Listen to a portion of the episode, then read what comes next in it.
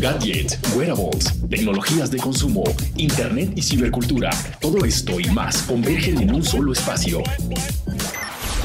TechPulse TV, donde le tomamos el pulso a la tecnología.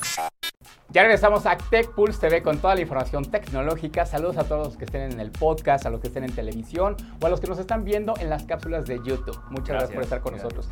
Richie, ¿qué onda con Apple y la realidad aumentada? y como para cuándo ya, ya, ya queremos. Los proyectos que trae Apple. Bueno, en realidad Tim Cook, bueno, todo Apple en realidad, es, es toda la gente que trabaja en Apple, son muy herméticos cuando tienen proyectos en, en puerta. Pero escuchar a Tim Cook hablar de un proyecto del que no se sabe mucho es noticia, amigo. La verdad es que Tim Cook eh, pues rara vez ofrece detalles sobre productos no anunciados. Pero bueno, ofreció algunas pistas sobre el pensamiento. ¿Qué piensa Apple sobre la realidad aumentada, sobre los coches autónomos. Y esto fue por una entrevista en The New York Times, eh, que sucedió apenas recientemente. Se ha rumorado durante años que Apple está trabajando en un visor de realidad aumentada y las últimas eh, estas filtraciones están sugiriendo que un dispositivo de realidad mixta podría lanzarse este próximo año 2022. Las funciones de realidad aumentada ya están disponibles para el iPhone y para el iPad, pero bueno, eh, fuera de algunos filtros eh, divertidos de Snapchat, la realidad aumentada no se ha vuelto tan ampliamente utilizada, no todavía. Eh, entonces Tim Cook pues habló en esta entrevista ampliamente sobre el enfoque de Apple hacia los productos durante una pregunta sobre automóviles. Las filtraciones de Apple no han dejado claro si la compañía pues está desarrollando tecnología de conducción autónoma que podría licenciar a otras compañías o bueno, si Apple planea desarrollar un automóvil completo por sí mismo, que lo dudo la verdad. Los últimos comentarios de Cook sugieren lo último, suponiendo que el proyecto se materialice. Él hace referencia a que sí, van a trabajarlo en conjunto todo dentro de la compañía. Recordemos que ya hemos escuchado rumores o noticias de rumores en los que pues la sociedad que está buscando Apple con otras como Hyundai, como otras marcas de coches, no han sido muy fructíferas, que digamos. Pero bueno, vamos a ver qué sucede en este caso. En The New York Times, por ejemplo, también se le preguntó a Cook sobre los comentarios de Elon Musk sobre un intento fallido de, discutir, digamos, la venta de Tesla a Apple alrededor del año 2017, que fue una pregunta que fue un poco, eh, pues un poquito fuera de contexto, pero que de alguna manera amarró ahí la, la, tertulia, ¿no? Y bueno, eh, dijo nunca haber hablado con Elon Musk. Eso fue lo que dijo Tim Cook. De hecho, resaltó su admiración y bueno, todo su respeto por la compañía que ha construido y que sigue construyendo, de hecho, todavía el señor Elon Musk. Pero bueno, regresando al tema de Apple, la verdad es que los proyectos que trae actualmente en respecto a la realidad aumentada, lo hemos visto como a cuentagotas durante los dispositivos. Sí, sí, y más bien lo que hemos visto han sido eh, especulaciones de los analistas del mercado porque Apple no ha dicho nada más que estamos trabajando en proyectos de realidad aumentada, pero no dicen en qué. Entonces todos han especulado que si las gafas, que si meterle al reloj algo, que si meterle al iPhone algo, que ya lo están haciendo con el sensor LIDAR o, trabajar en los coches. Lo que sí es un hecho es que hay, una tendencia en Apple muy fuerte a hacer todo in-house, hacerlo todo en casa. O sea, ya no depender de otras compañías para componentes o dispositivos incluso.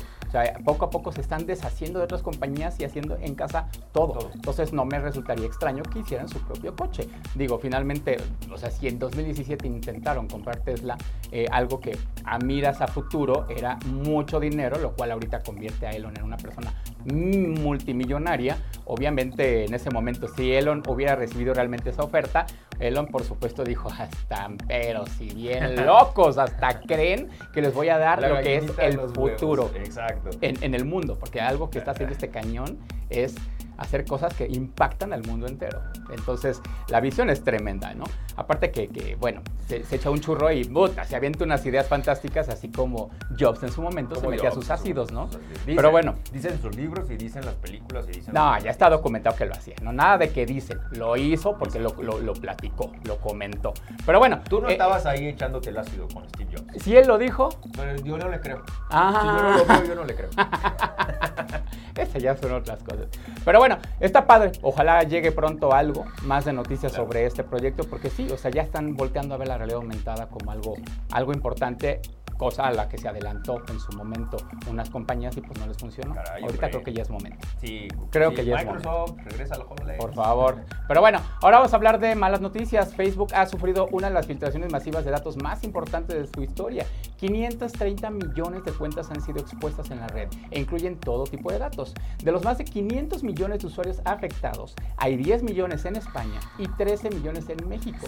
13 millones en México, ah. ponga atención. Y entre los tipos de datos expuestos incluyen los nombres completos, fechas de nacimiento y ubicaciones, aparte del correo electrónico, por supuesto. También para algunas cuentas el número del teléfono puede ser asociado al correo. Entonces pueden tener tu correo, tu teléfono, tu nombre completo, que no es tan difícil de obtener realmente. O sea, dices, eh, no, pero mira, y tu fecha de nacimiento. Pero, pero con eso ya puedes crearte identidades.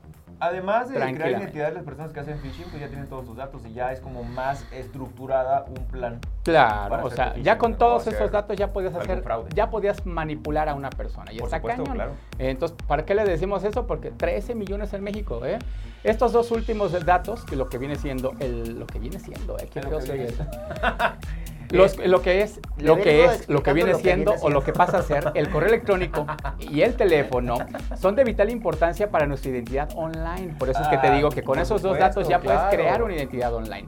Por lo que mantener la salvaguarda de ambos datos es muy importante. Contra la filtración de datos de Facebook poco podemos hacer. La verdad es que no podemos hacer gran cosa. Nuestra información ya voló.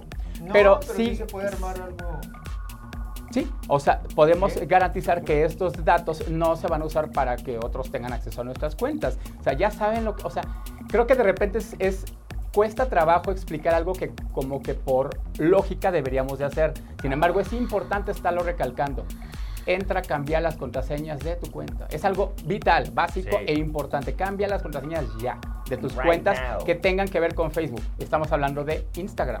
No, y hay muchas aplicaciones de terceros, digamos, no Facebook, que, están conectadas con Facebook. Efectivamente. Así es, pero bueno, gracias a que la filtración de datos de Facebook ya se ha publicado en la red, podemos eh, checar o, comparar con, eh, con una, una, base de datos si nuestra, eh, nuestros datos fueron afectados. ¿Cómo? Muy sencillo, simplemente tienes que entrar en el portal Have I Been Pwned. Está aquí abajo escrito. Have I Been Pwned. have I Been Pwned. Y, lo que debes hacer es introducir tu dirección de correo electrónico. Es todo. El sitio va a eh, buscar o a comparar tus datos con la base de datos filtrada de Facebook y así va a comprobar si has sido víctima o no. Mm. Incluso te va a dar un listado de las compañías que han tenido filtración de datos a lo largo de la historia, al menos de la historia reciente de Internet, y va a checar si tu cuenta formó parte de alguna de esas otras compañías. Si entre ellas está Facebook, entras ya a cambiar tu contraseña, Pero de ya. De hecho, cámbiala aunque no la cheques. Tú de hecho, tú no, no, o sea, no nos cuesta nada. Es entrar, cambiarlo y ya. ¿Y sabes a quién sí le cuesta un montón de trabajo? ¿A quién? no se acuerda de, su contraseña. o sea, ah, sí, yo conozco muchas personas y que son ejecutivos, altos ejecutivos y todo, y no se acuerdan de sus contraseñas. Sí, no, sí, sí, está cañón, está cañón. Es, un mal social muy terrible. Eso y poner contraseñas demasiado fáciles, como tu fecha de cumpleaños, el año en curso, tu número telefónico, o sea, son datos demasiado simples. O que repitan la contraseña. Invéntate una contraseña realmente difícil y cámbiala, por favor, en todos lados, no te cuesta nada. Es por tu bien. ¿Vale? Ya lo digo, Chicos, y por nuestro bien tenemos que irnos un corte porque hay patrocinio, hay que pagar, hay que pagar por supuesto. Gracias a los patrocinadores y regresamos con más información, yo con chismes de Huawei. Y yo con chismes de Snapchat. Sale, regresamos. Sigue vivo Snapchat.